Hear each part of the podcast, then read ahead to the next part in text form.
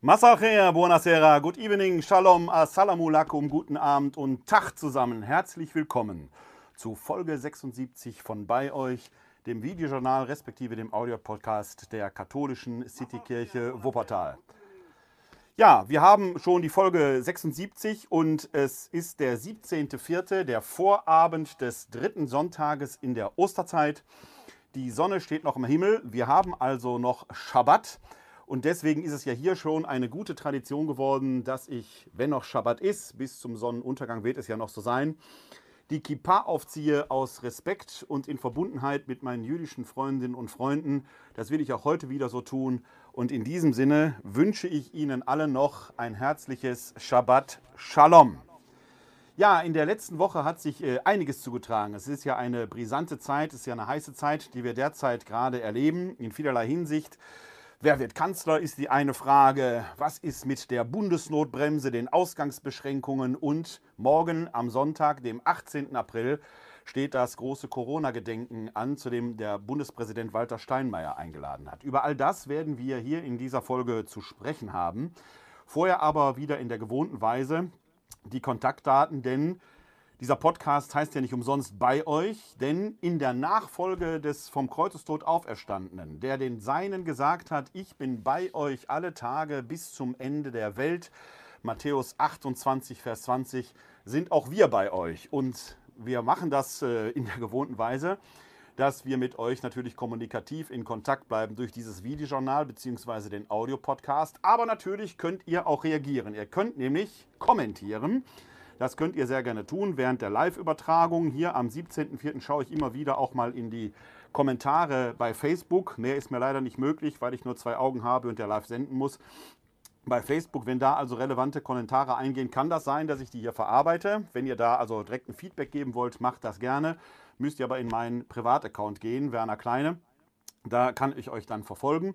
Aber ihr könnt mir auch sonst eure Feedbacks zu den Sendungen schicken, entweder indem ihr mir eine Mail schreibt an bei-euch katholische-citykirche-wuppertal.de oder ihr könnt mich telefonisch erreichen unter 0202 42969675. Also diese beiden Wege haben wir auf jeden Fall. Entweder eine E-Mail an bei-euch katholische-citykirche-wuppertal.de oder ihr könnt mich telefonisch erreichen unter 0202 42969675. Da könnt ihr mich kontaktieren, entweder weil ihr einfach Gesprächsbedarf habt, über Gott und die Welt reden wollt, eine Problemlage da ist, wo ihr glaubt, dass ich euch weiterhelfen kann oder euch zumindest Kontakte herstellen kann, wo man euch weiterhilft. Aber natürlich könnt ihr mir auch sehr gerne Feedback zu den Sendungen hier schicken, was euch gefallen hat, Kritik, Lob, was auch immer euch da am Herzen liegt. Und natürlich könnt ihr Themenanregungen schicken. Wenn ihr sagt, das wäre schön, wenn dazu mal was gesagt würde, dann fuchse ich mich mal in dieses Thema rein und dann nehme ich eure Themenanregungen sehr gerne auf. Äh, auch in dieser Sendung wird es die ein oder andere kleine Hörerreaktion geben, die mich in den letzten Tagen erreicht hat. Also macht davon sehr gerne und rege Gebrauch. Ihr äh, könnt das nutzen und natürlich freue ich mich wie immer, wenn ihr die Videos teilt oder einen Like hinterlasst oder, ich muss verrückt sein, wenn ihr meine Kanäle abonniert. Zum Beispiel bei YouTube. Auch darüber verbreitet sich das. Freue ich mich sehr drüber, denn seit Anfang des Jahres habe auch ich bei diesem kleinen Projekt hier, bei meinem Podcast und dem Videojournal, also die Videos, die ich ja auch als Audio entsprechend als Podcast verbreite, ein exponentielles Wachstum zu verzeichnen. Das freut mich sehr. Gerade seit Anfang des Jahres ist da doch einiges sehr erfreulich in Bewegung geraten und die Zugriffszahlen steigen sehr schön nach oben. Exponentielles Wachstum kann man auch da im Positiven sehen. Ja, steigen wir mal in das Thema ein. Wie gesagt, ich habe drei große Themenblöcke heute ähm, für diese Sendung vorbereitet. A, wer wird Kanzler? Dann natürlich die Bundesnotbremse, das Gesetz, das da beschlossen werden soll. Und das Corona-Gedenken. Das sind die großen Themen. Fangen wir mal mit der emotionalsten der Fragen aller Fragen an. Wer wird Kanzler? Ende September ist die Bundestagswahl und jetzt schon laufen sich die Kandidaten warm. Der Wahlkampf hat zwar offiziell noch nicht begonnen, aber inoffiziell scheint da schon einiges zugange zu sein. Am kommenden Montag, dem 19. April, wollen die Grünen ihre Kandidatur klären, ob es Annalena Baerbock oder Robert Habeck wirkt. Die SPD hat ihren Kanzlerkandidaten Olaf Scholz schon benannt. Aber die richtige Schlammschlacht und das Popcorn-relevante Gerangel findet derzeit in der CDU statt. Alle Welt geht natürlich auch davon aus, dass die Person, die dort als Kanzlerkandidat benannt wird, es dann auch machen wird. Zurzeit sehen die Umfragen ja auch wieder äh, so aus, dass die CDU auf einem steigenden Ast ist. Wenn ich die Umfragen gestern Abend richtig gelesen habe, war die äh, CDU bei irgendwas um die 30 Prozent. Hat auch schon wieder drei Prozentpunkte plus gesammelt. Wenn das so bleiben würde, wäre natürlich der CDU-Kandidat oder die Kandidatin, Frauen stehen zwar da derzeit nicht zur Debatte, aber wer weiß, was sich da noch entwickelt, äh, dann auch der neue Kanzler. Jetzt ist es so, dass beide äh, Kanzlerkandidaten, die da gehandelt werden, derzeit Armin Laschet und Markus Söder, sich, ja, wie soll ich sagen, ja, äh, Elder Statesman-mäßig ist das gerade nicht, was da passiert. Vor allen Dingen stellt sich ja eine zentrale Frage, was sind das eigentlich für Zeiten, in denen wir generell leben? Geschichte wird gemacht, wir sind irgendwie live dabei, alle, wenn in Generationen mal auf diesen Beginn des, der 20er Jahre des 21. Jahrhunderts geschaut wird, wird man sagen, da hat sich Relevantes verändert. Mehrfach in diesem Podcast habe ich ja schon gesagt, dass ich glaube, dass wir nicht zurück zu einer Normalität können. Denn die alte Normalität war ja nicht so rosig bei näherer Betrachtung, wie es aussieht, sondern dass wir eigentlich in dieser Zeit viel lernen könnten für eine neue Normalität. A, auch was das Schulwesen angeht, B, was äh, Arbeitsweisen angeht, C, was äh, das Verhältnis der Geschlechter angeht, D, was das Verhältnis Kirche-Staat angeht. Auch das ein relevantes Thema denn äh, die Austrittszahlen gegenwärtig zeigen ja doch eher einen Trend von der Kirche weg, auch wenn es noch nicht die Massen sind, aber selbst der Inner Circle verabschiedet sich da zumindest in Teilen mittlerweile. Auch da muss die Kirche sich überlegen, wie sie als Anwältin Gottes in der Zeit in die Zeit hinein sprechen will, wenn keiner sie mehr hören will. Also es ist tatsächlich eine sehr intensive Zeit, bei der sich die Frage stellt, als was sind wir eigentlich dabei? Sind wir Zuschauer oder sind wir Akteure? Und wer legt überhaupt die Rollen fest. Und da spielt diese Geschichte, wie die CDU im Moment äh, ja darum ringt, die Nachfolge von Angela Merkel zu regeln, den Kanzlerkandidaten festzulegen, doch schon eine erhebliche Rolle. Denn zwischen Brückenlockdown und Testversagen irren nicht nur alle 16 Länderchefinnen und Chefs irgendwie voran, sondern die beiden Hauptkombattanten Armin Laschet und Markus Söder auch. Ich habe euch da mal eine kleine Grafik mitgebracht von dem Magazin Monitor, das, wie ich finde, die aktuelle Situation doch sehr schön zusammenfasst, wenn man sich das mal anschaut. Das ist natürlich durchaus mit einem äh, ähm, humoristischen Auge zu lesen. Aber wenn man sich das mal genauer anschaut, dann merkt man, so richtig empfiehlt sich eigentlich keiner der Kandidaten auf den ersten Blick. Denn bei Markus Söder kann man feststellen, was das Corona-Management angeht, große Worte, aber auch die größere Inzidenz. Denn die Lage in Bayern ist ja alles andere als rosig, muss man feststellen.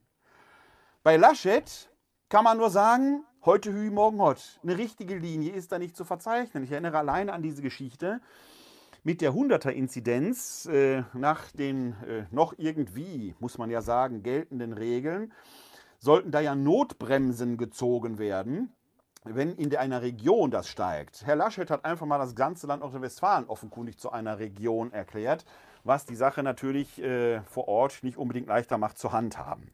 Klimaschutz. Herr Söder gibt sich ja als der große Grüne, der gerne Bäume umarmt. Der redet viel, tut aber letzten Endes wenig. Bei Herrn Laschet, der redet sogar wenig. Der liebste Koalitionspartner für Herrn Söder scheinen die Grünen zu sein. Bei Herrn Laschet ist es die FDP. Gut, bei den Grünen muss man aufpassen, je nachdem, wie die nächsten fünf Monate laufen. Und man erinnere nur an das Schicksal von Herrn Schulz äh, äh vor einigen äh, Jahren, 2017, als der Schulzzug vor, der mit riesigen Umfragewerten gestartet war und dann als Bettvorleger irgendwo im Parlament gelandet ist. Also ein reines Schauen jetzt auf jetzt schon auf mögliche Koalitionspartner. Auch da muss man sagen, Leute, da ist doch davon abhängig, wie die Wahl letzten Endes ausgeht und welche Mehrheiten dann überhaupt möglich sind. Ja, was spricht in der Summe für Herrn Söder? Armin Laschet. Und was spielt, spricht für Armin Laschet in der Summe? Klar, Markus Söder. Also man kommt sich irgendwie so vor, dass man da zwischen Skylla und Charybdis schwebt und irgendwie scheint keiner dieser beiden irgendwie so das, äh, ja, der große Burner für diese wichtige Aufgabe zu sein. Der eine macht große Worte, äh, orientiert sich jetzt an Umfragen, posaunt raus, die Mehrheit seid für ihn. Da kann man immer nur sagen, ja, schaut auf das Schicksal von Martin Schulz. Da haben wir genau diese Situation erlebt. Der hatte riesige Umfragen, lag bei über 50 Prozent. Man wünschte ihn mehr als Kanzler als, äh, als Angela Merkel. Und wer ist heute noch immer noch Kanzlerin? Angela Merkel. Also, Umfragen äh, haben wir auch schon bei Donald Trump erlebt, was da alles vorhergesagt worden ist, die, äh, damals bei der Wahl. Äh, er würde nie äh, zum Präsidenten der USA werden. Umfragen da kann man auch zum Orakel in Delphi gehen. Da gaben irgendwelche Dämpfe aus dem Felsen und die Pythia war da irgendwie benebelt und sagte dann irgendwelche weisen Dinge voraus. Also wenn Umfragewerte plötzlich zum politischen Entscheidungsmoment werden, dann dürfte es nie nur einen Hauch von Lockdown geben und dann dürfte es nie nur einen Hauch von Notbremse geben. Denn je nachdem, wie die Umfragen designt sind, kommt da auch heraus, äh, äh, dass das alles abzuschaffen sei. Wenn ich meine Kinder nach Umfragewerten sage, wann wollt ihr denn lieber ins Bett gehen? Und wenn ich nach Beliebtheitsskalen gehe, dann werde ich hier Nächte durchwachen. Also den Umfragewert zum Nonplusultra zu erheben, ist für mich persönlich schon ein Ausweis solcher politischen Inkompetenz, dass ich mir nicht vorstellen kann, dass man da eine Kanzlerschaft hat. Das ist so ähnlich wie die öffentlich-rechtlichen, die ja letzten Endes durch Gebühren finanziert wird und die sich um eine Quote einen Scheißdreck scheren könnten, immer noch nach Quoten gieren. WDR 2, mein Sender von Jugend an, ist dermaßen verflacht mittlerweile, weil man einem Publikumsgeschmack hinterherhechelt, wo man sagen kann, die verabschieden sich letzten Endes zunehmend. Gerade wenn man doch öffentlich-rechtlich ist, braucht man doch gar nicht auf die Quote schielen. Man ist doch schon finanziert durch die Gebühren entsprechend. Und ähnlich ist es doch auch bei Politik. Ich wünsche mir doch Politikerinnen und Politiker, die klar nach vorne gehen. In der letzten Folge habe ich es mehrfach gesagt, die klar nach vorne gehen und eben nicht einfach nach Gutdünken, was gerade gefällt, entscheiden und in dem Sinne voranirren, sondern die als Leuchttürme Orientierung geben. Und da ist weder heute Hü noch morgen Hot noch einfach markige Worte ohne Taten das Mittel der Wahl. Das Hauptproblem der Gegenwart lautet doch, wie kriegen wir gerade in einer solchen intensiven, auch gesellschaftlichen Krise wie der Corona-Pandemie einen Konsens hin, dass wir wenigstens mit dem Großteil der Bevölkerung aufstehen und gemeinsam in eine Richtung laufen, um dieses Virus in den Griff zu bekommen. Das schafft in meinen Augen keiner der beiden Kombattanten. Weder Herr Laschet noch Herr Söder. Was macht man in so, einer äh, Frage, wenn beide Wege offenkundig schlecht sind? Wenn ihr hier aufmerksam zuhört und aufmerksam zuschaut, werdet ihr wissen, dass ich ein kleines Fable für Star Trek habe. Ist ja nicht nur mein Schlussgruß hier, wenn ich den Mr. Spock, den Gruß den, der Vulkanier mache, der übrigens aus dem Judentum kommt. Das ist das alte, der alte Gruß der Koanim, der wurde mit beiden Händen gemacht. Shalom Shaddai, das ist der hebräische Buchstabe Shim, äh, Shin. Äh, also dieses, äh, der Höchste möge segnen und den Frieden geben. Das hat äh, Leonard Nimoy ja als Gruß der Vulkanier eingeführt. Äh, auch so zwischendurch kommt das immer wieder mal raus. Und da gibt es einen schönen Ableger, Raumschiff Voyager. Da gibt es eine Figur, die heißt Nilix, ein Talaxianer.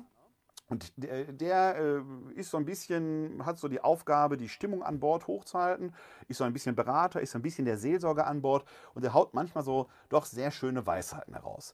Eine Weisheit von Mr. Nilix lautet, wenn du dich zwischen zwei falschen Wegen entscheiden musst, suche den dritten. Das scheint mir vielleicht der Aufgabe, die Aufgabe der CDU zu sein, den dritten Weg zu suchen. Denn ich habe die Befürchtung, dass die beiden Wege, die da zur Disposition stehen, beide nicht optimal sind. Dann sollte man den dritten Weg suchen. Noch ist Zeit. Macht euch auf den Weg. Während wir mit Popcorn in den Händen dieser äh, christdemokratischen und christsozialen Schlammschlacht zuschauen müssen und dazu verdammt sind und es manchmal dann doch eher gruselt, was da in den nächsten vier Jahren auf uns zukommen soll, wurde in der Zwischenzeit die Bundesnotbremse auf den Weg gebracht. Ja, auch das wird wohl in die Geschichtsbücher eingehen. Äh, der Duden wird ja permanent reformiert. Als ich noch äh, Abitur gemacht habe, vor etwas über drei, vor 35 Jahren, galt der Duden noch irgendwie als Standardwerk der deutschen Rechtschreibung. Mittlerweile hat man den Eindruck, der Duden hechelt der Rechtschreibung irgendwie hinterher und versucht selber alles richtig zu machen. Und äh, wer man nimmt, werden ja Worte ausgetauscht, neue Worte hineingebracht und so weiter. Also der Duden setzt keine Maßstäbe mehr, er bildet eine gelebte Praxis eher ab, wie auch immer.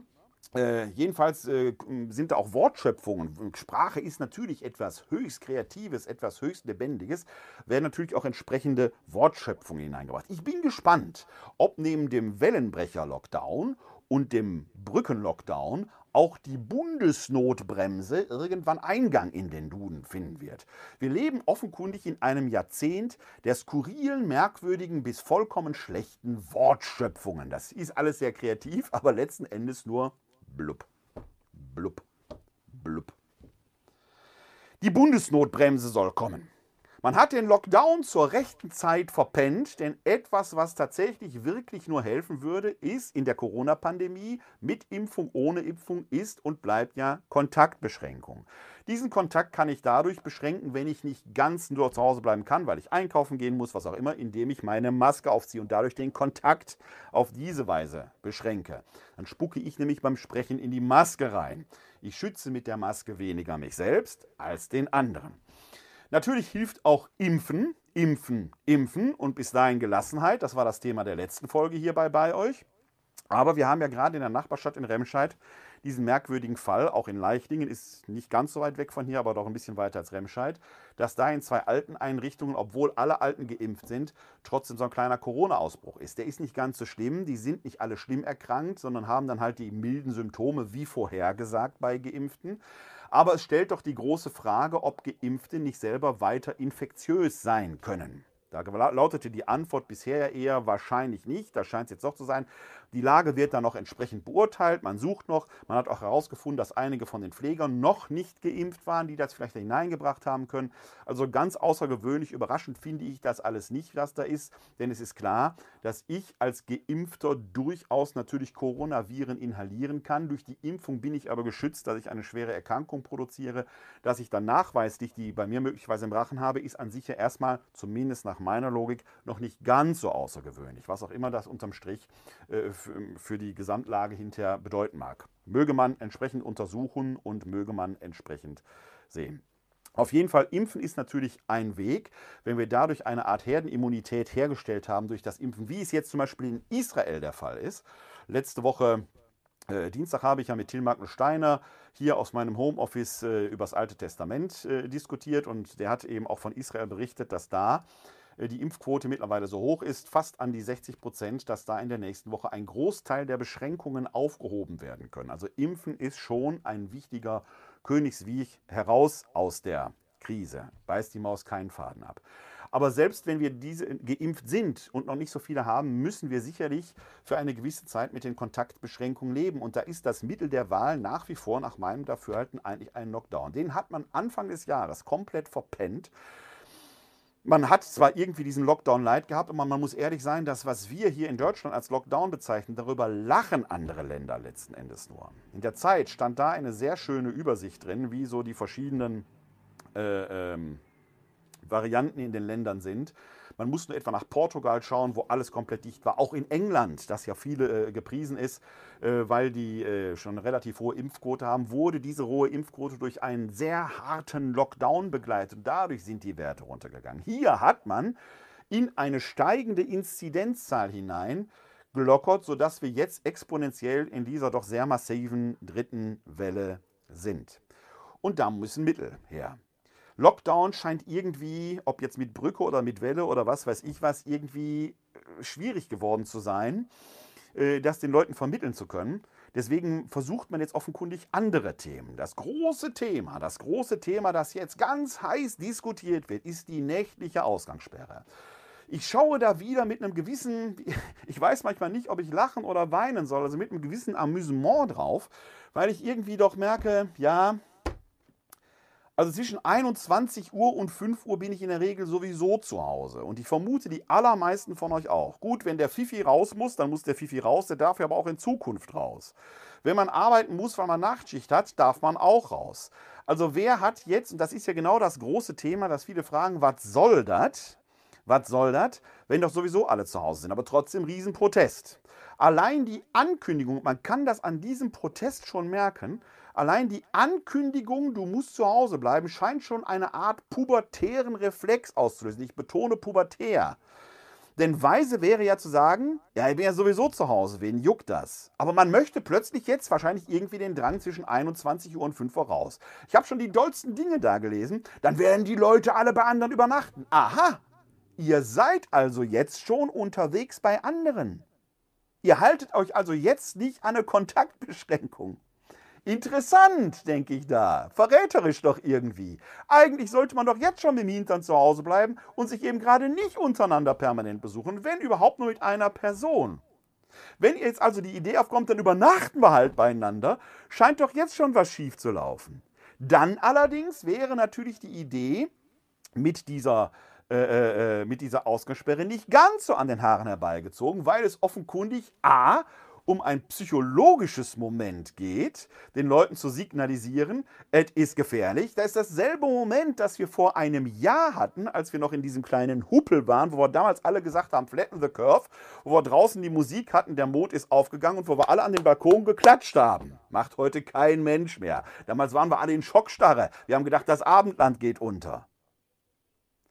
Diese Lockdown-Geschichte ist verpufft. Jetzt muss man einen drauflegen, psychologisch, um den Leuten die Gefahr der Situation vor Augen zu führen. Das ist also ein psychologisches Moment. Das zweite ist, eines der wichtigsten Grundrechte, die bis jetzt wirklich noch nie jemand angetastet hat. Und auch das muss man sich ja mal klar machen. Eine ganze Reihe von Grundrechten ist doch gar nicht angetastet bisher.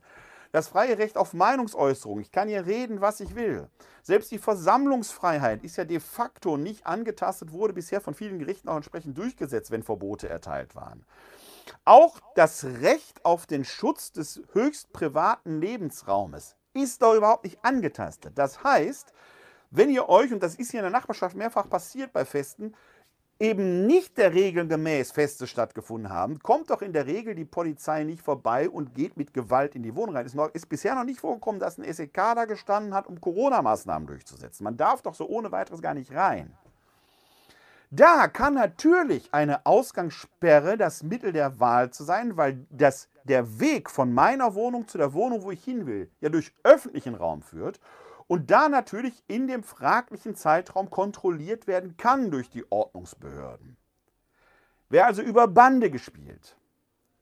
Trotzdem bleibt letzten Endes ein gewisses Unbehagen, weil man natürlich merkt, das psychologische Moment nutzt sich natürlich ab. Der Lockdown muss jetzt getoppt werden durch eine Ausgangssperre. Zumindest das Wort löst ja schon diesen Widerstand aus. Was kommt denn als nächstes? Irgendwann werden wir nichts mehr drauflegen können.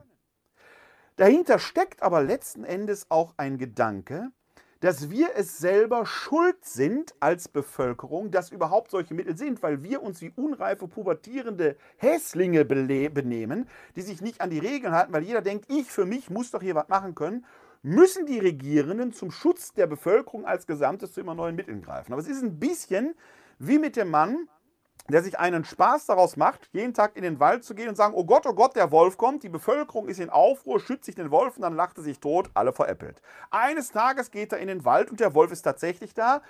Der ruft Hilfe, der Wolf, Hilfe, der Wolf. Jetzt kommt aber keiner mehr zum Helfen, weil die denken, der macht ja nur Spaß. Genauso ist es mit den Mitteln, wenn wir immer mehr steigern, steigern, steigern. Es scheint mir doch an der Reihe zu sein, den dritten Weg zu suchen. Die Folge heißt die drei Wege. Wenn zwei Wege schlecht sind, suche den dritten Weg. Bei der Corona-Pandemie ist der eine Weg, der schlecht ist, eben nichts zu tun. Einfach öffnen, laufen lassen. Bis die Herdenimmunität da ist, werden die Friedhöfe so voll sein, sieht man in Brasilien, sieht man in Italien und anderswo. Der zweite Weg, der offenkundig auch ganz schlecht ist, ist immer harte Maßnahmen gegen die Bevölkerung. Da wird die Bevölkerung nur auf, ich persönlich bin dafür, nur davon abgesehen, weil ich keine andere Möglichkeit sehe, das durchzusetzen. Aber offenkundig sind in der Bevölkerung doch weite Teile sofort auf Protest gepolt und gehen dann absichtlich und auf, laufen die Regeln absichtlich. Das bringt also auch nichts. Also müssten wir auch hier den dritten Weg suchen. Und der dritte Weg kann nach meinem Dafürhalten immer nur über die Vernunft gehen. Einsicht, Verstehen, Kommunikation, Erklären.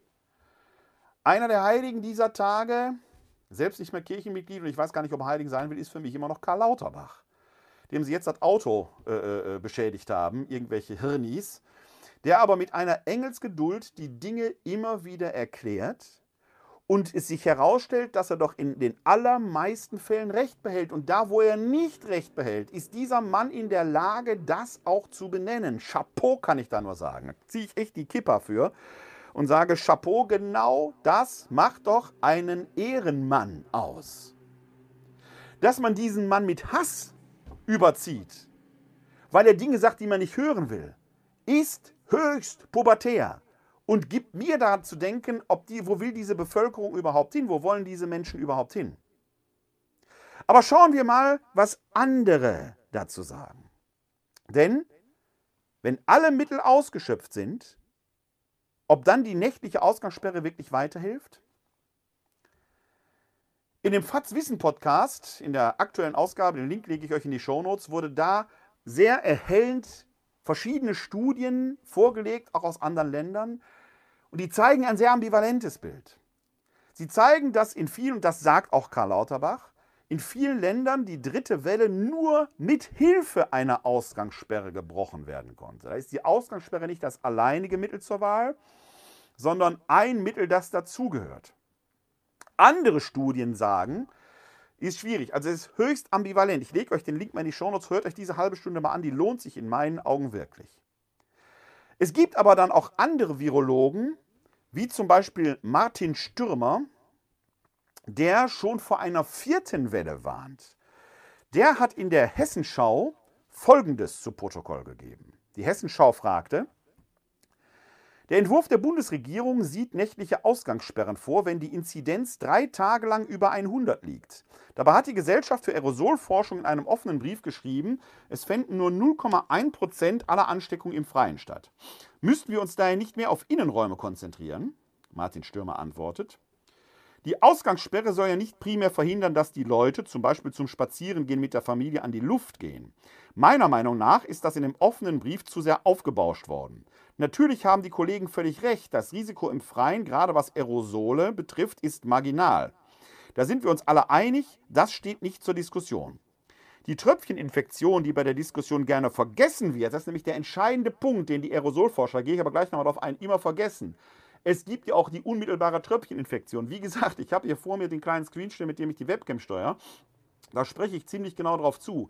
Den kann ich gleich danach sauber machen. Das steht so einen halben Meter von mir weg. Man merkt also, was man beim normalen Sprechen so raushaut. Und ich habe jetzt keine besonders feuchte Aussprache. Wenn ich mich also in einem Gegenüber im Freien befinde, kommt bei dem immer auch was an. Das sind nicht nur die Aerosole. Es wird sehr, sehr gern vergessen, aber dazu gleich später mehr. Die Tröpfcheninfektion, die bei der Diskussion gerne vergessen wird, hat für mich aber durchaus eine Relevanz im Freien. Wenn ich mir zum Beispiel Biergärten vorstelle, in denen fünf bis sechs Leute auf einer Bank nebeneinander sitzen, sich zuprosten und nach ihrem dritten Glas Weizenbier die Köpfe zusammenstecken, da breitet sich das Virus sehr wohl durch Tröpfcheninfektion aus, auch im Freien. Und zu den privaten Treffen. Als Ordnungsbehörde darf ich ja nicht einfach die Tür öffnen und durchzählen.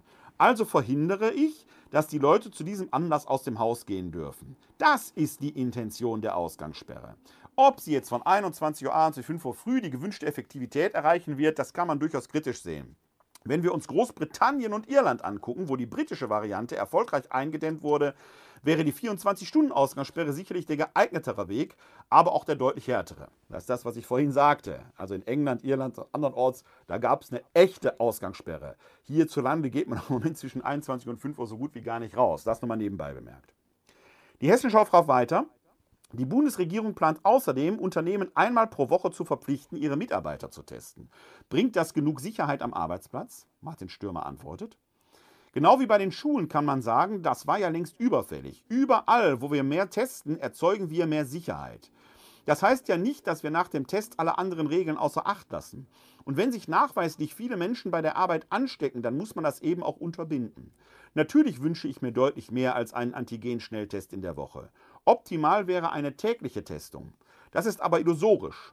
Bei Antigen-Schnelltests wäre mein Minimum dreimal die Woche, bei BCR-Tests wäre auch zweimal die Woche legitim. Klammer auf, nur Nebenbemerkung, die Leiterin des Gesundheitsamtes Wuppertal, Frau Wenzel, weist darauf hin, dass diese Schnelltests eine Halbwertzeit von fünf Stunden haben. Fünf Stunden. Wenn ich mich morgen um 11 Uhr testen lasse, bin ich bis 16 Uhr Nachmittag einigermaßen safe. Das heißt, diese drei Schnelltests hier in der Woche sind eigentlich schon zu wenig. Das nur nebenbei bemerkt. Die große Befürchtung, die ich habe, ist, dass diese Schnelltests eine Sicherheit suggerieren, die sie nicht haben. Die Werte steigen nicht umsonst, liebe Freundinnen und Freunde. Die Hessenschau fragt weiter, reichen dafür denn die Testkapazitäten? Martin Stürmer antwortet, das dürfte man natürlich nicht ad hoc durchziehen, sondern man müsste die Tests vernünftig koordinieren und planen. Jetzt kommt die Entscheidung wieder kurzfristig und man muss schauen, wie man damit umgeht. Das ist mit ein Problem, dass man eben keine langfristigen Strategien und Perspektiven entwickelt, sondern immer irgendwie nur reagiert. Ja, über die Ambivalenz von Ausgangssperren habe ich gerade schon gesprochen. Da gibt es hervor die, diese hervorragende Ausgabe des FATS Wissen Podcasts. Schaut da mal in die Shownotes, da findet ihr den Link, hört euch das an. Da wird zum Beispiel auch drin hervorgehoben einen weiteren Aspekt, den ich noch nicht erwähnt habe. Denn äh, Sibylle Andal, eine, die diesen Podcast mitgestaltet, wertet, äh, ist eine Fachfrau für Statistiken und die guckt sich sehr gerne auch Bewegungsstatistiken an, also Mobilitätsstatistiken. Und da kann man schon sehr schön dran sehen, wie die Bewegung und die Mobilität steigt. Gefühlt reicht das ja schon mal, wenn man auf die Straße geht und mit dem Auto durch die Stadt fährt, ist ja fast wie immer. Also die Mobilität steigt und damit letzten auch die vielen außerhäuslichen Kontakte, die eben auch, auch ohne Maske stattfinden und das im Freien, liebe Freundinnen und Freunde. Das ist das Problem. Wenn ich auf anderthalb Meter vor jemandem stehe und den anspreche, dann spucke ich dem ins Gesicht. Ob ich will oder nicht, geht gar nicht anders kommunikativ. Da kann ich dreimal sagen, Aerosole verfliegen. Auch das stimmt in meinen Augen nicht so ohne weiteres. Woran kann man das sehen? Wir haben ja Superspreader-Ereignisse gehabt in Italien vor einem Jahr in Bergamo. Man kann es nachvollziehen, dass Bergamo durch ein Fußballspiel ausgelöst wurde. Fußballspiel findet unter freiem Himmel statt, aber Tausende befinden sich auf engem Raum. So schnell können sich auch da Aerosole nicht verdünnen. Die stehen in einer Aerosolwolke. Wenn da noch die Wetterlage so ist, dass Luftaustausch nicht unbedingt stattfindet, dann kann ich dreimal sagen, draußen verdünnt sich das. Nein, es wird im Sommer, wenn die Temperaturen hochgehen, dann habe ich die Thermik, die wird da wieder das Übrige zu tun. Aber auch das ist nicht sicher. Man muss doch nur nach Brasilien schauen. Die hatten im letzten Halbjahr Sommer auf der Südhalbkugel. In Brasilien geht gerade die Welt unter, was äh, Covid angeht. Und in Brasilien findet viel Leben draußen statt. Also diese Gleichung, draußen ist nicht so schlimm wie drin, funktioniert so nicht. Und wenn man sich jetzt mal anguckt, was dieser führende Aerosolforscher, der im Moment im Fernsehen auch rumgereicht wird, bei Martin Lanz und sonst wo, Martin Scheuch, so von sich gibt, dann präsentiert er eine ganze Reihe von Grafiken, die immer nur Innenräume betreffen. Er hat aber noch nie eine Grafik aus dem Außenbereich gezeigt, weil er die gar nicht hat. Er zitiert dann die eine oder andere Studie, aber da braucht man nur in den FATS-Wissen-Podcast reinhören zu wissen, da gibt es eben auch andere Studien. Die Lage der Aerosolverbreitung draußen und der Infektionsgefahr draußen ist eben nicht so klar, wie es derzeit ist. Wir haben immer noch eine hohe Dunkelziffer an Infektionen, wo man gar nicht weiß, woher die kommen die könnten sich auch draußen sagen, wir wissen es nicht. Also da muss man immer noch klar haben, Kontaktbeschränkung, Abstand halten, Maske tragen, auch draußen, das ist das Mittel der Wahl. Klar, draußen, wenn die Temperaturen hochgehen, wird die Gefahr geringer sein. Aber sie ist nicht bei Null, das muss man sich klar machen. Bei allen Themen gilt also offenkundig, es ist komplexer, als man es auf den ersten Anschein ahnt. Das scheint mir bei vielen Diskussionen, die man so im Internet, in den Kommentarspalten bei Facebook und sonst wo sehen kann, auch ganz wichtig zu sein. Mal von der eigenen Bedürfnislage zu abstrahieren und von dem Offenkundigen zu abstrahieren und mal drei Schritte nach hinten zu gehen. Man kann das sehen, wenn ich zum Beispiel vor einem wunderbaren Bild stehe. Nehmen wir mal äh, den Sternenhimmel von Van Gogh. Ich stelle mich sehr nah davor. Dann sehe ich nur Pinselstriche und denke, wo soll denn hier das Bild sein? Was ist das denn für ein Shit? Abstrakte Kunst mag ich nicht. Erst wenn ich auf Distanz gehe, sehe ich diese wunderbare Bewegung in dem Bild mit dem Sternenhimmel, mit diesen sich verwirbelnden Wolken, dann sehe ich das Ganze. Den Wald erkenne ich oft nicht, wenn ich mittendrin stehe.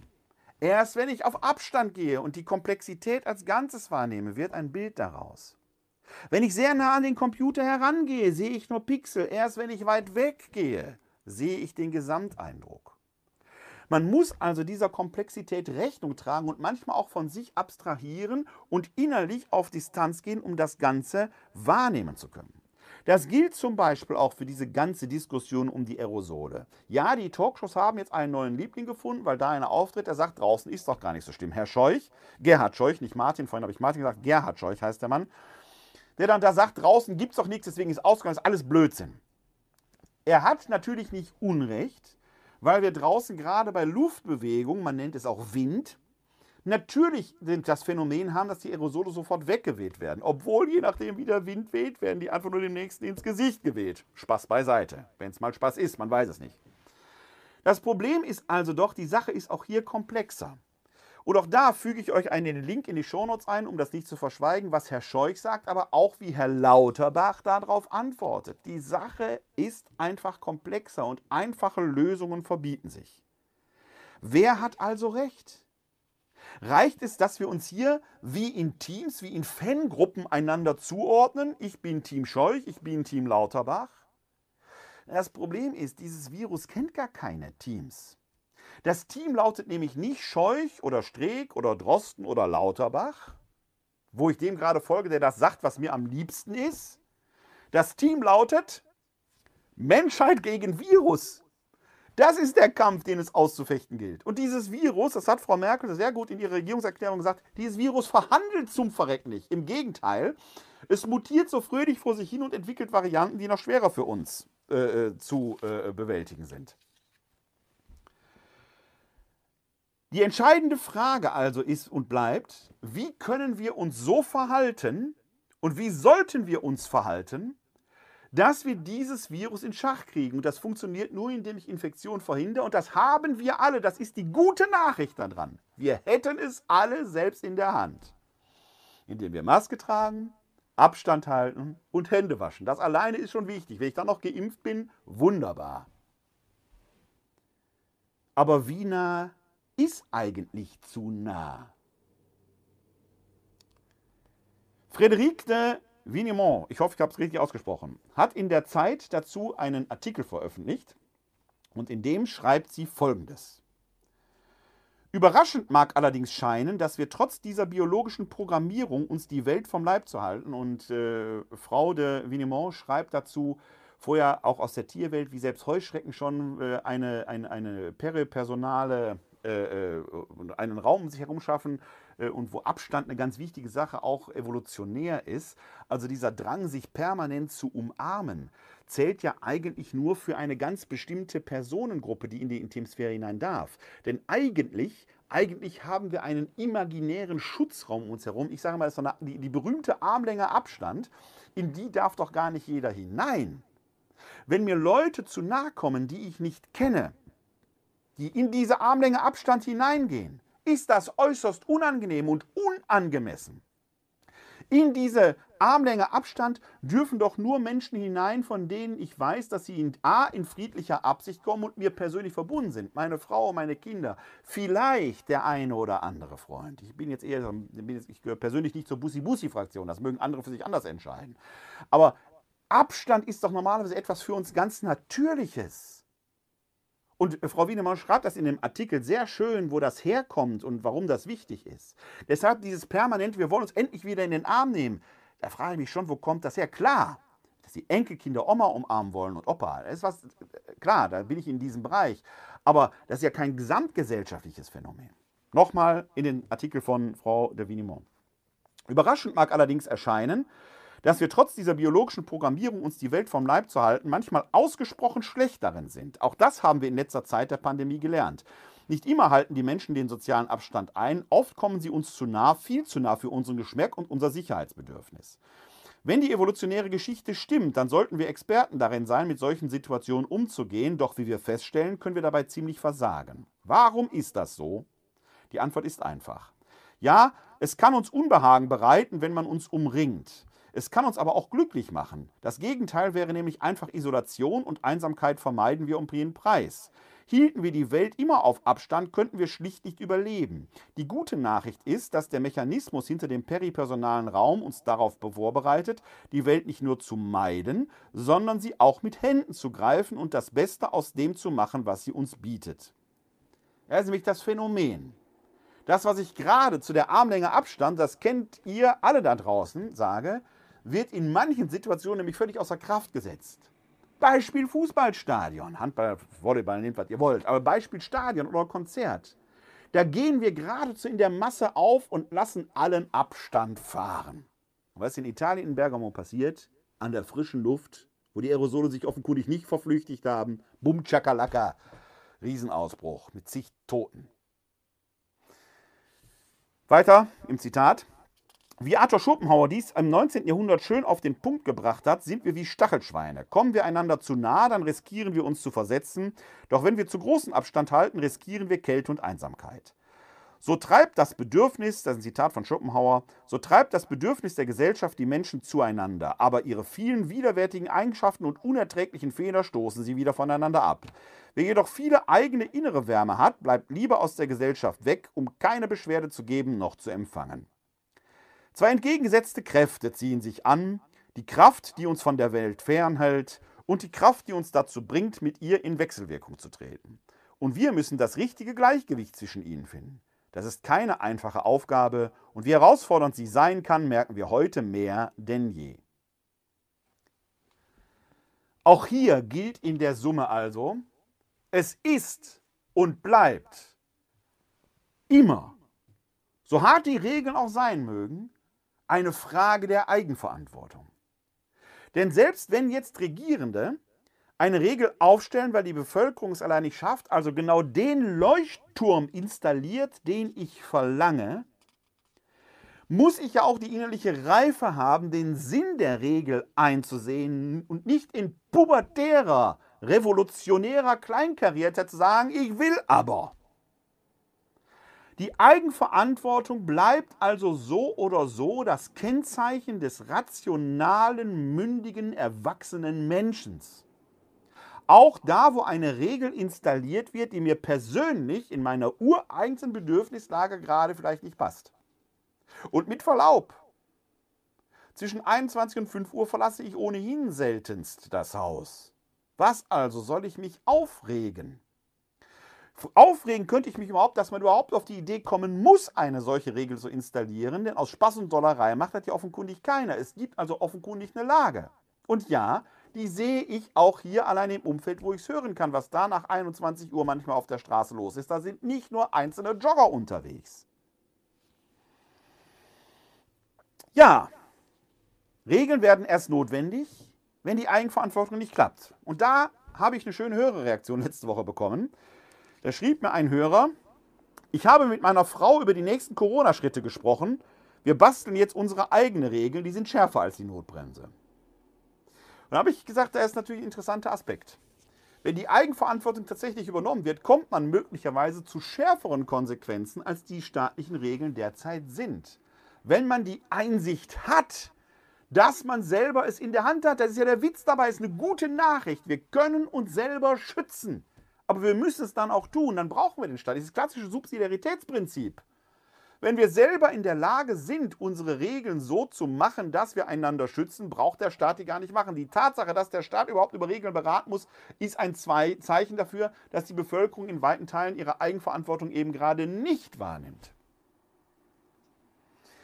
Zu diesem Thema habe ich übrigens wieder von Sascha Lobo in seiner aktuellen Spiegelkolumne eine schöne Aussage gefunden. Ist ein etwas längerer Textabschnitt, aber den möchte ich euch in Auszügen zu Gehör bringen. Den Link für den gesamten Text findet ihr wie immer in den Show Notes. Sascha Lobo schreibt folgendes. Guten Tag. Mir ist klar, dass es nicht unproblematisch ist, aber ich habe inzwischen meine eigenen Corona-Regeln gemacht. Und zwar aus Notwehr. Die gerade amtlich gültigen Corona-Regeln sind in den Hintergrund getreten, weil es fast unmöglich geworden ist, der Komplexität und dem aberwitzigen Umfang samt der ständigen Änderung zu folgen. Und wirklich unmöglich, Konsistenz, Logik und Vernunft darin zu erkennen. Stattdessen habe ich aus den medial vermittelten Erkenntnissen von Fachleuten aus situativer Erwägung und auch nach Erträglichkeit eigene Corona-Regeln entwickelt. Sie funktionieren für mich viel besser als die Regeln des Staates und des Landes Berlin, in dem ich lebe. Schon deshalb, weil ich sie nach einem Jahr Pandemie immer noch anwenden kann, ohne durchzudrehen. Das ist vielleicht ähnlich wie bei Diäten. Die beste ist oft die, die man durchhält und nur selten die, die auf dem Papier am besten wirkt. Meine Regeln haben damit zu tun, dass meiner Ansicht nach auch geimpfte Personen anders behandelt werden können als ungeimpfte. Und dass die Gefahr in Innenräumen lauert und kaum draußen. Oder dass es keinen groß, besonders großen Unterschied macht, ob eine Person zu Besuch kommt oder ein Paar, das ohnehin zusammenlebt. Sie sind übrigens in vielen, aber nicht allen Fällen härter als die offiziellen, aber darum geht es eigentlich nicht. Denn obwohl ich meine Position vor mir und der Öffentlichkeit rechtfertigen kann, halte ich diese Entwicklung für nicht besonders gut. Sie erscheint mir nur wenig schlechter als das, was an offizieller pandemischer Maßgabe gerade im Angebot ist. Ab und an tue ich im Alltag etwas, was entlang der aktuellen Forschungslage unproblematisch oder erzvernünftig faktisch aber verboten ist. Meine These ist, dass die meisten Menschen sich selbst ein Corona-Regelwerk geschaffen haben, und zwar wie ich, es, wie ich aus Notwehr gegen die Unverständlichkeit, Unnachvollziehbarkeit und auch Unsinnigkeit des staatlichen Regelwerkes. Die wahre Gefahr der notgedrungenen Privatisierung der Vernunft resultiert daraus, sie bringt neben den Fällen von toxischer Scheinvernunft die schleichende Ablehnung neuer Regeln selbst durch besonnene Leute hervor. Mit dem Höhepunkt nach einem kaum mehr erträglichen Jahr pandemischer Wirren. Irgendwann kann selbst die wohlmeinendste Person einfach nicht mehr. Manche drohen sogar in einen Alles-Egal-Zynismus zu stürzen. Dieser Punkt ist nah.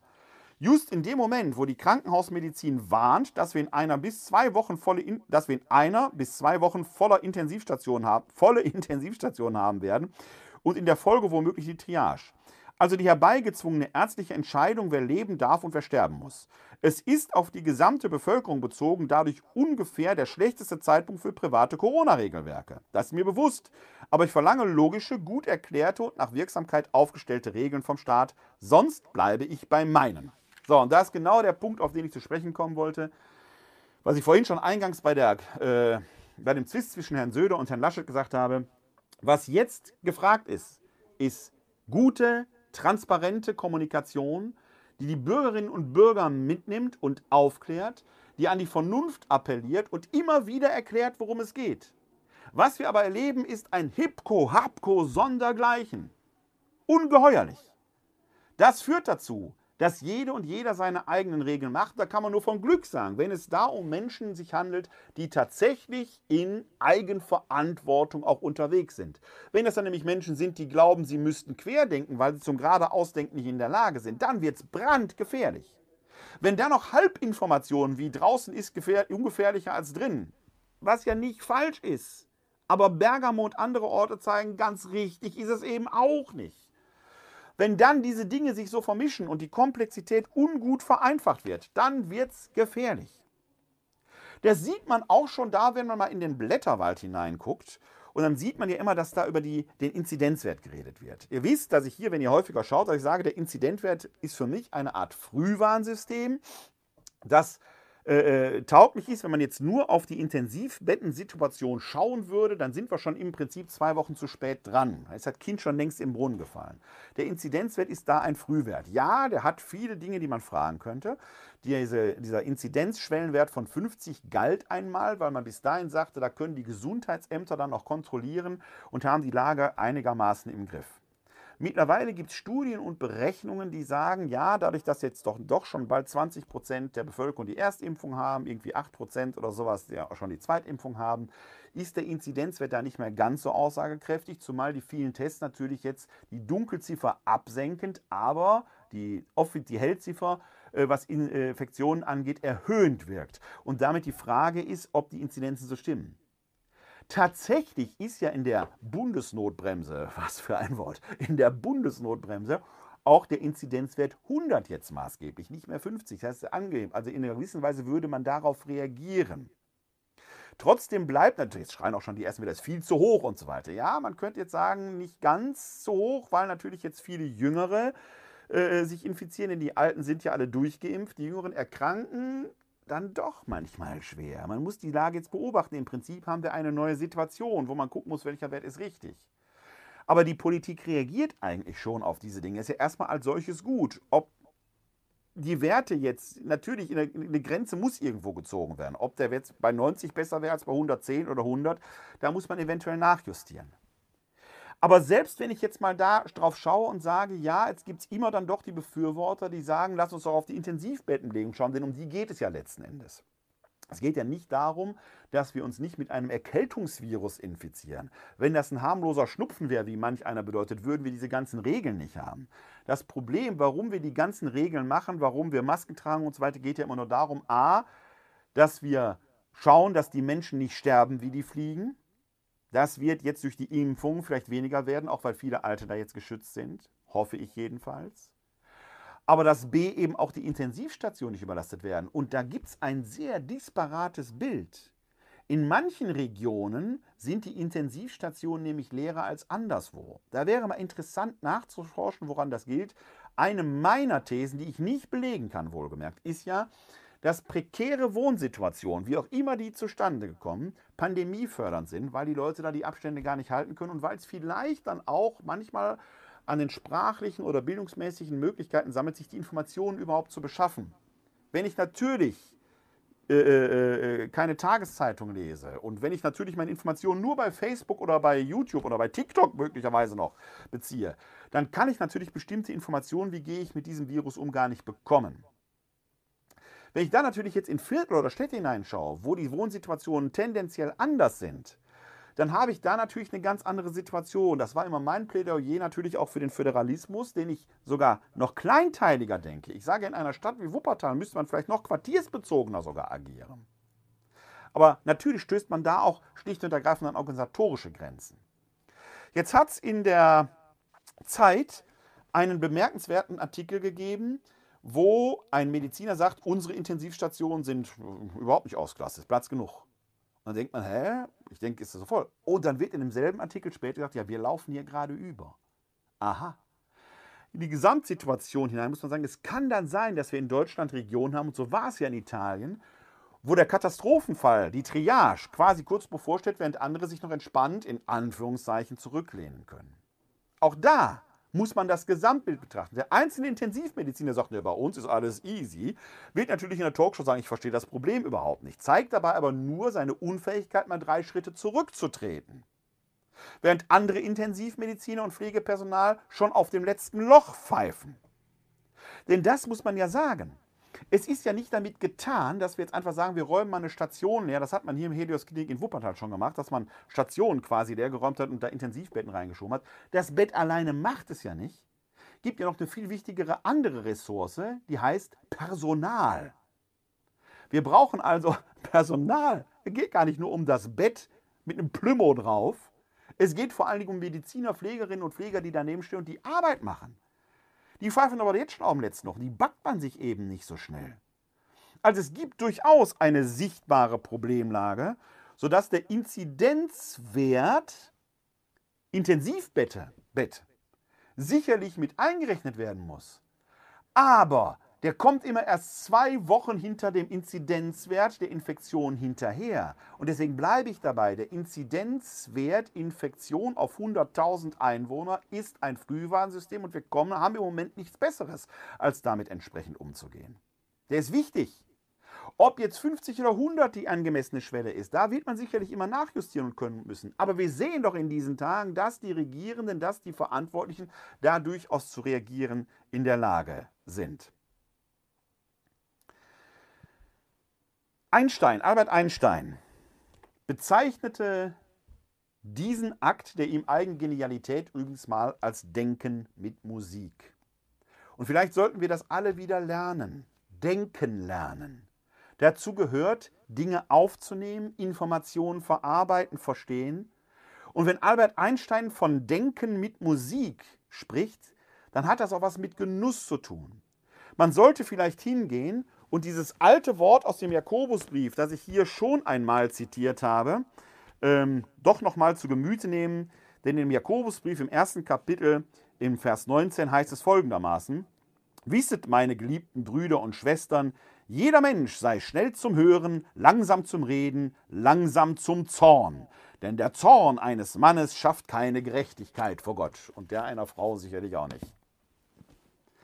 Das heißt, bevor man schnell mal eben einen Kommentar bei Facebook raushaut, sollte man sich die Zeit nehmen, den Genuss des Denkens, es nochmal durch, durchkauen, vielleicht den einen oder anderen Gedanken, den imaginierten Widerspruch zur eigenen These mal zulassen und dann zu überlegen, will ich wirklich noch schreiben, was ich gerade schreiben wollte.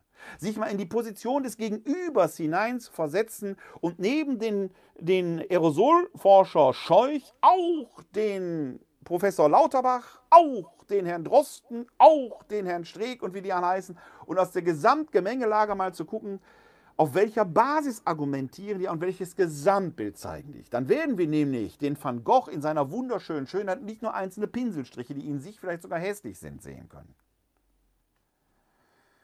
Das Problem des Denkens zeigt sich aber insbesondere, jetzt komme ich zum dritten Aspekt dieser Sendung, im Umgang mit der Trauer. Von heute aus gesehen, morgen am 18.04. wird Bundespräsident Walter Steinmeier ja einen nationalen Gedenkakt für die Corona-Toten halten. Und in vielen Städten, auch hier in Wuppertal, in eurer sicherlich auch, finden Parallelveranstaltungen statt. Hier wird unser Oberbürgermeister Uwe Schneidewind äh, auch eine entsprechende Gedenkstunde halten und die Kirchenglocken werden eine Viertelstunde lang läuten. Evangelisch wie katholisch. Haben Stadtdechant und Superintendentin gemeinsam verabredet. Also ein Zeichen, auch ein unüberhörbares Zeichen durch das Glockengeläut, der Trauer auch des Respekts vor den Corona-Toten. Über 75.000 Menschen, über 75.000. Ist weit mehr, als die letzten Grippenpandemien zusammen hatten. Das muss man nochmal zur Kenntnis nehmen. Ich hatte heute das zweifelhafte Vergnügen, bei Facebook über die Meldungen zu schauen, die im Facebook-Account der Wuppertaler Rundschau stand. Die kann jetzt da überhaupt nichts für, die haben diese Meldung nur verbreitet. Und was da wieder drunter steht an völlig unempathischen, unsinnigen Reaktion, den es an Respekt den Toten, den Hinterbliebenen, äh, äh, was das völlig vermeidet, da packt man sich schon an den Kopf. Auch dieses für die, für die Verkehrstoten läutet keiner, für die Drogentoten läutet keiner, kann man nur sagen, nee, da seid ihr ganz, ganz schlecht informiert, Leute. Mein Kollege Herbert Scholl, hält hier in Wuppertal. In anderen Städten wird es ähnlich sein. Ich kann jetzt nur für Wuppertal sprechen. Mein Kollege Herbert Scholl, Seelsorger für Obdachlose, Prostituierte und Drogenabhängige, hält einmal jährlich eine solche Gedenkfeier auf der Platte. Für Kinder, die zu früh verstorben sind oder die totgeboren sind, haben wir sogar zwei Gedenkstätten in Wuppertal. Für die Sternenkinder an der Schützenstraße Friedhof, für die äh, früh verwaisten Eltern, die Kinder, die also äh, vielleicht auch durch einen Autounfall zu Tode gekommen sind, gibt es hier an dem Friedhof Ehrenstraße in Vorwinkel eine Gedenkstätte, wo es nicht nur die Gedenkstätte gibt, sondern auch entsprechende Gottesdienste. Unsere Krankenhausseelsorger feiern immer wieder Trauergottesdienste für die, die in Krankenhäusern an Herzinfarkten, Krebs oder sonst wie verstorben sind. Es gibt das alles, liebe Leute, bevor ihr euren geistigen Dünnschiss in die Kommentare reinschreibt, wäre doch einmal googeln wenigstens angesagt, um dahinter zu kommen. Ich selbst werde in gut zwei Wochen unsere jährliche Segensfeier für die Motorradfahrer hier in Wuppertal wiederhalten, wo wir auch der Verkehrsopfer gedenken. Ob da die Glocke läutet oder nicht, wir gedenken auch der Verkehrsopfer. Das alles gibt es. Bevor ihr eure gequirlte Scheiße hinausposaunt und die äh, äh, Speicherplätze damit zumüllt, die man mit besseren versehen könnte, wäre es doch wirklich wünschenswert, wenn ihr da wenigstens einmal euch die Mühe machtet und das mal googelt, ob es das nicht schon gibt. Und ich sage es nach wie vor, bei allem Respekt, verliert den Respekt nicht. Wenn euch irgendein Gedenken fehlt, meldet euch bei mir. Bei Bindestrich euch, at katholische-citykirche-wuppertal.de. Ich gucke, was ich machen kann. Wolfgang Rosenbaum hatte mich ja angesprochen, und hatte mich darauf aufmerksam gemacht, ob wir diese Corona-Gedenkstätte nicht hier einrichten wollen. Ja, ich greife das auf. Auch eure Anliegen würde ich aufgreifen und wir würden überlegen, wie können wir das umsetzen. Meckert also nicht. Gedenkt. Gedenkt doch auch für eure Anliegen. Das ist doch das Thema. Warum aber über andere, die an, an mit wegen Corona gestorben sind, hetzen? Warum den Angehörigen noch einen Tritt in den Hintern geben durch eure unflätigen Kommentare? Ist für mich nicht nachvollziehbar. Ja, die Inzidenz Trauer. Dazu hat Evelyn Finger einen schönen Artikel, schön in sehr Anführungszeichen, also der ist schön, aber natürlich ein trauriger Anlass. Über die Inzidenz Trauer hat Evelyn Finger in der Zeit geschrieben, es ist der Versuch, die Toten zu beklagen, statt nur Zahlen aufzulisten. Der Katastrophe einen anderen Ausdruck zu verleihen als den ewigen Streit um die beste Antipandemie-Strategie. Man will gemeinsam trauern, nachdem so viele Trauerrituale am schmerzlichsten das Besuchen, Begleiten, Berühren verwehrt blieben. Ob alle Verbote dem Infektionsschutz dienten, ob manche Härten nicht Ausdruck von Panik waren, Seit in einigen deutschen Pflegeheimen das Spazierengehen im Park untersagt wurde, seit bei den Beisetzungen im Freien die Friedhofsverwalter nahe Verwandte nicht zuließen, obwohl andernorts doppelt so viel Trauernde kommen durften, seither herrschen bittere Zweifel, ob das Not hat. Solche Zweifel machen Hinterbliebene wütend, ja untröstlich. Anita Schädel, und Anita Schädel, bei der handelt es sich um eine Witwe, äh, deren Mann schon vor einem Jahr verstorben ist. Beide waren Ärzte, beide sind Ärzte. Äh, äh, er ist Mitte 50, äh, mit Mitte 50 verstorben. Und dieses Beispiel von Anita Schädel wird in dem Beitrag von Evelyn Finger sehr gut beschrieben, wo man die Dramatik merkt. Das ist ja ein Problem bei Corona, dass dort im Verborgenen gestorben wird. Das sind ja keine öffentlichen Sterbeprozesse, die wir damit erleben. Wir lesen bestenfalls eine Traueranzeige oder nehmen eine Zahl zur Kenntnis. Das ist ja das Drama dabei. Man kann aber die Toten noch nichtmals begleiten. Man durfte ihnen noch nichtmals die Hand halten. All das wird in diesem Beitrag von Evelyn Finger beschrieben. Deswegen kurz äh, die Erklärung, bei wem es sich um Anita Schädel handelt. Anita Schädel hat für Sonntag eine Botschaft an die Politik. Bitte sorgen Sie dafür, dass niemand mehr einsam sterben muss. Nehmen Sie niemandem die Freiheit, einen geliebten Menschen zu verabschieden. Man könnte ja denken, das Schlimmste sei vorbei, weil bis zum Spätsommer wohl alle Deutschen geimpft sind. Die neuesten Zahlen klingen hoffnungsvoll. 399.891 Menschen an einem Tag geimpft. Mittlerweile ist die Impfquote sogar noch höher. Wie klein wirkt dagegen die Zahl der Corona-Toten vom selben Tag, 294. Doch diese Zahlen trügen. Noch immer ist es üblich, dass Todkranke am Ende ohne Begleitung durch einen Angehörigen bleiben. Dabei haben einzelne Kliniken und Heime seit Ausbruch der Pandemie bewiesen, dass das anders geht. Im Januar schickte der Bundesverband der Trauerbegleiter einen inständigen Hilferuf an die Regierung. Trauer braucht Nähe, Gesichter, Rituale, sonst mache sie krank. Auch Esrin Korf Avunc, die in Berlin beim Gedenken sprechen wird, durfte Anfang 2021 ihren sterbenden Vater erst besuchen, als er sie kaum noch erkannte. Die ehemalige Schiffsoffizierin sagt, ihr sei die staatliche Feier wichtig als Ehrenbezeigung, vielleicht können auch andere daraus Trost ziehen. Die Verzweiflung ist auch deshalb so groß, weil die Politik das Thema Sterben scheute. Man stritt über den richtigen Infektionsschutz oft so, als ließe sich die Todesgefahr wegmanagen. Auch die Kirchen haben dieser Illusion nicht laut genug widersprochen, um sinnlose Härten abzumildern. Am Sonntag feiern sie nun einen Gottesdienst in Berlins Gedächtniskirche, der an die staatliche Feier angehängt wurde. Die Aufgabe ist, ein Ritual für alle zu finden. Trösten, ohne darüber hinweg zu trösten, dass wir Menschen nun mal verletzlich sind, dass zu einer Pandemie auch der Tod gehört und dass es Schlimmeres gibt als das Sterben selbst, nämlich einsam zu sterben, ungetröstet. Wer sich vor diesem Eingeständnis fürchtet, der bleibt unfähig zu trauern. Tja, diese Unfähigkeit zu trauern scheint ein Problem bei uns Deutschen zu sein. Es sind nicht nur die Kommentare, die man da im Internet liest, es sind auch die Gesamtreaktionen in der Pandemie, die immer wieder zeigen, mein eigenes Leben ist mir wichtiger als das andere. Das könnte ich noch im Sinne eines Überlebens nachvollziehen. Aber es geht ja nicht nur um das eigene Leben, es geht um den eigenen Genuss und die eigene Bedürfnislage. Diese Unfähigkeit zu trauern scheint tatsächlich ein fundamentales Problem von uns Deutschen zu sein, auf das wir noch keine gute Antwort gefunden haben. Wir sollten den dritten Weg suchen. Anders kommen wir nämlich nicht aus der Pandemie heraus. Und zum dritten Weg hört auch, nicht nur auf die eigene Situation hier in Deutschland zu schauen, die Pandemie ist ein Weltproblem. Denn selbst wenn wir alle in Deutschland und Europa durchgeimpft sind, in Afrika, Asien, Lateinamerika oder sonst wo, sind noch gar keine Impfstoffe zur Verfügung gestellt. Das Virus wird mutieren und kommt wieder. Denn dieses Virus kennt keine Grenzen. Das ist eine Menschheitsaufgabe. Und wer dann nur sein eigenes Bedürfnis sieht, um 22.37 Uhr um den Block joggen zu müssen, sollte diese gedankliche Ehrenrunde in Form eines Gehirnjogging nochmal durchdenken. Denn was hilft mir, wenn ich es hier habe, im Bizeps, aber hier oben, im Grips, fehlt's? Wichtige Aufgaben stehen vor uns, die wir nur gemeinsam bewältigen können. Kommen wir zur Schlussandacht. Wir haben den Vorabend des dritten Sonntags der Osterzeit und da schauen wir jetzt mal ins Evangelium. Aus dem Lukasevangelium Kapitel 24, die Verse 35 bis 48. Unsere Hilfe ist im Namen des Herrn, der Himmel und Erde erschaffen hat. Aus dem heiligen Evangelium nach Lukas. Ehre sei dir, o Herr.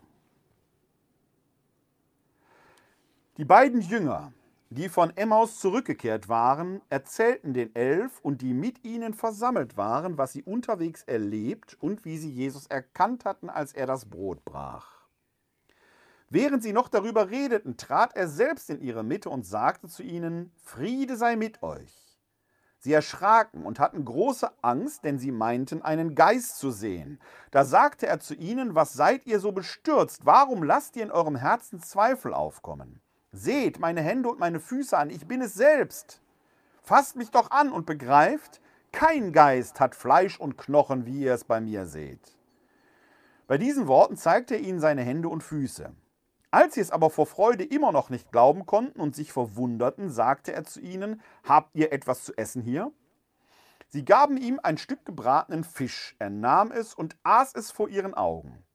Dann sagte er zu ihnen, das sind meine Worte, die ich zu euch gesprochen habe, als ich noch bei euch war. Alles muss in Erfüllung gehen, was im Gesetz des Mose, bei den Propheten und in den Psalmen über mich geschrieben steht.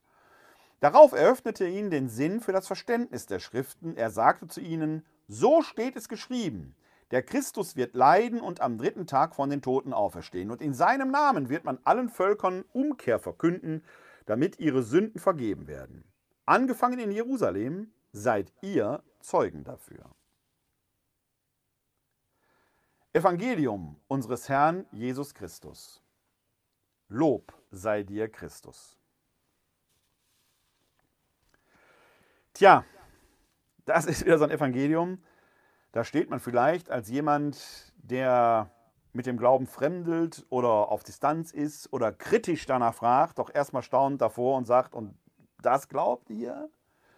Von den Toten auferstanden. Der sieht wie ein Geist aus, kann vielleicht sogar durch geschlossene Türen gehen und hat dann doch Fleisch und Knochen. Die Frage ist berechtigt. Die Frage ist sehr berechtigt. Weil die Auferstehungsberichte, die wir in der Heiligen Schrift haben, genau diesen Eindruck nämlich normalerweise vermeiden. Dass da eine fleischliche Erscheinung ist. Das Griechische unterscheidet ja sehr schön. Das ist etwas, was wir im Deutschen auch nachbilden können, was im Deutschen aber semantisch, inhaltlich anders funktioniert. Das Griechische unterscheidet zwischen Soma und Sarx. Wobei Sarx auch Soma sein kann. Ich will das kurz erklären.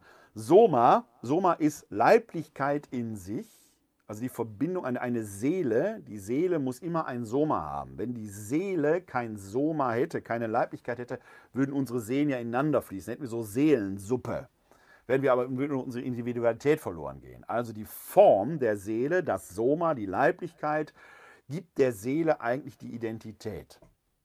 Hier auf der Erde ist das Soma fleischlich. Fleischlich. Ja, das hier ist Fleisch und das nennt man im Griechischen Sarx. Sarx ist das, was beim Metzger Kaufmann oder beim Metzger Müller oder sonst wo ausliegt. Kotelett, das, was wir auf den Grill hauen, das ist Sarx, Materie.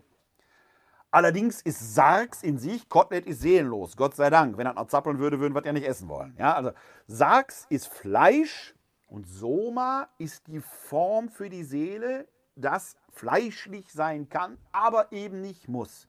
Das ist ja das Interessante bei vielen Auferstehungsevangelien, dass dieses Soma offenkundig eben nicht mehr fleischlich ist. Und auch hier spielt ja dieser Gedanke des Nichterkennens, ja sogar das Erschrecken, man sähe einen Geist vor sich, also etwas erstmal nicht irdisches, eine ganz zentrale Rolle. Er ist eben offenkundig gerade nicht aus Fleisch und Knochen. Das ist ein Widerspruch innerhalb dieses Textes.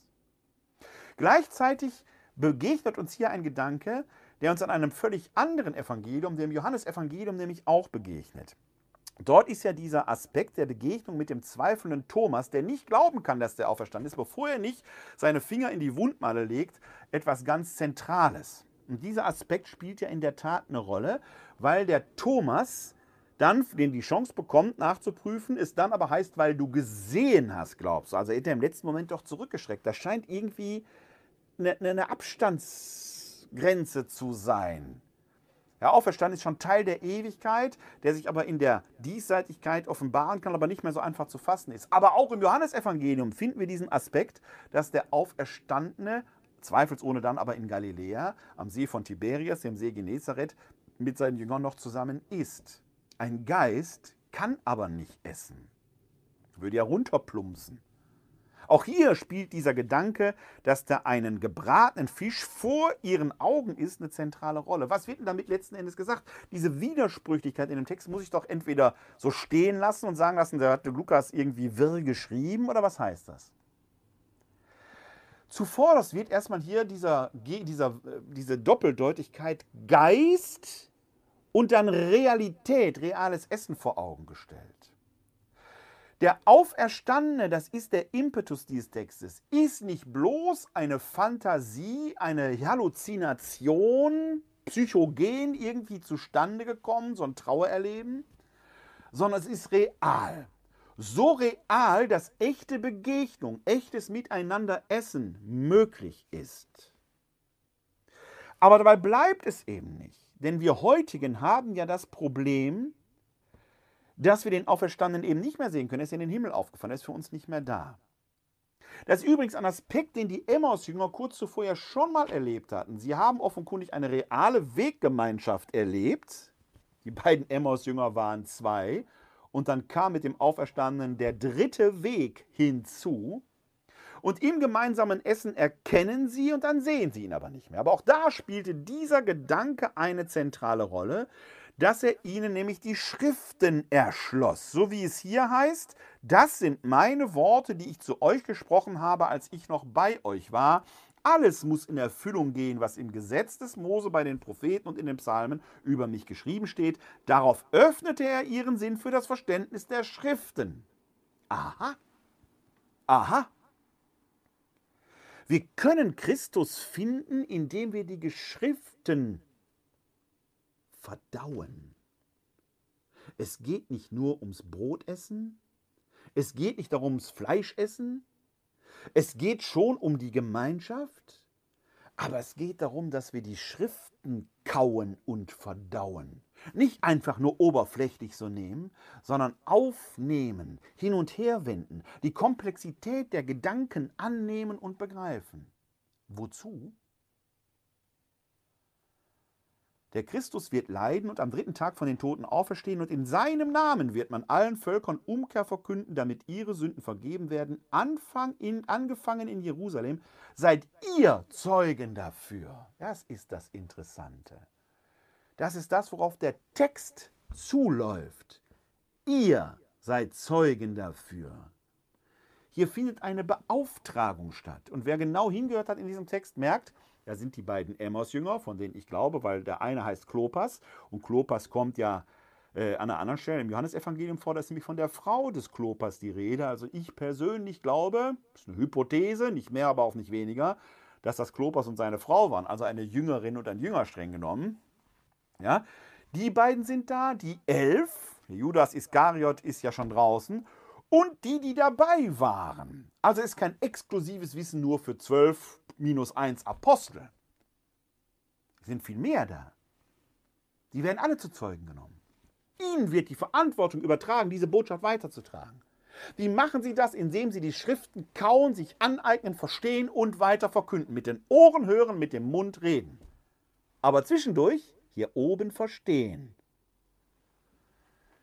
Wenn uns das in der Corona-Pandemie gelänge, dass wir anfangen zu hören, wirklich um Verstehen ringen, die Komplexität zu durchdringen und dann auch danach handeln. Wir wären ein Stück weiter. Wenn uns das in Fleisch und Blut überginge, dann brauchen wir nämlich nicht mehr geisterhaft querdenken, sondern können wir tatsächlich gemeinsam diese Pandemie bewältigen und besiegen. Wir sind noch in der Osterzeit und in der Osterzeit wird bei den, immer nach den Vespern wird eine sogenannte marianische Antiphon gesungen, also ein kleiner Hymnus an die Gottesgebärin Maria. Und in der Osterzeit ist es der schöne, kurze Hymnus Regina Celi. Den möchte ich jetzt zum Schluss singen. Regina Celi, letare Halleluja, quiaque meruisti portare Halleluja, resurrexit sicut dixit Halleluja, ora pro nobis Deum Halleluja.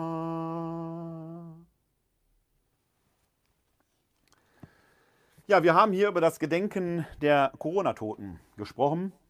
Auch ich möchte äh, Sie einladen, morgen den Corona-Toten und den Angehörigen den nötigen Respekt zu zollen, vielleicht kurz innezuhalten, wenn die Glocken läuten um 12 Uhr, hier in Wuppertal und andernorts. Wir haben in Wuppertal ja hier auch unsere Gedenkstätten für die Corona-Tote, unsere Zentrale am Laurentiusplatz, aber dann auch in St. Antonius in Barmen, an der evangelischen Citykirche in Elberfeld, hier in Vorwinkel an St. Maria Empfängnis und auch am Merker Bahnhof gibt es mittlerweile, glaube ich, eine Stelle. Immer am dritten Mittwoch im Monat, das ist der kommende Mittwoch, der 21.04., versammeln wir uns aber an der Gedenkstätte in der, auf dem Laurentiusplatz und werden dort um 17 Uhr eine kurze Andacht für die halten, die an, mit oder wegen Corona gestorben sind, auch den Angehörigen.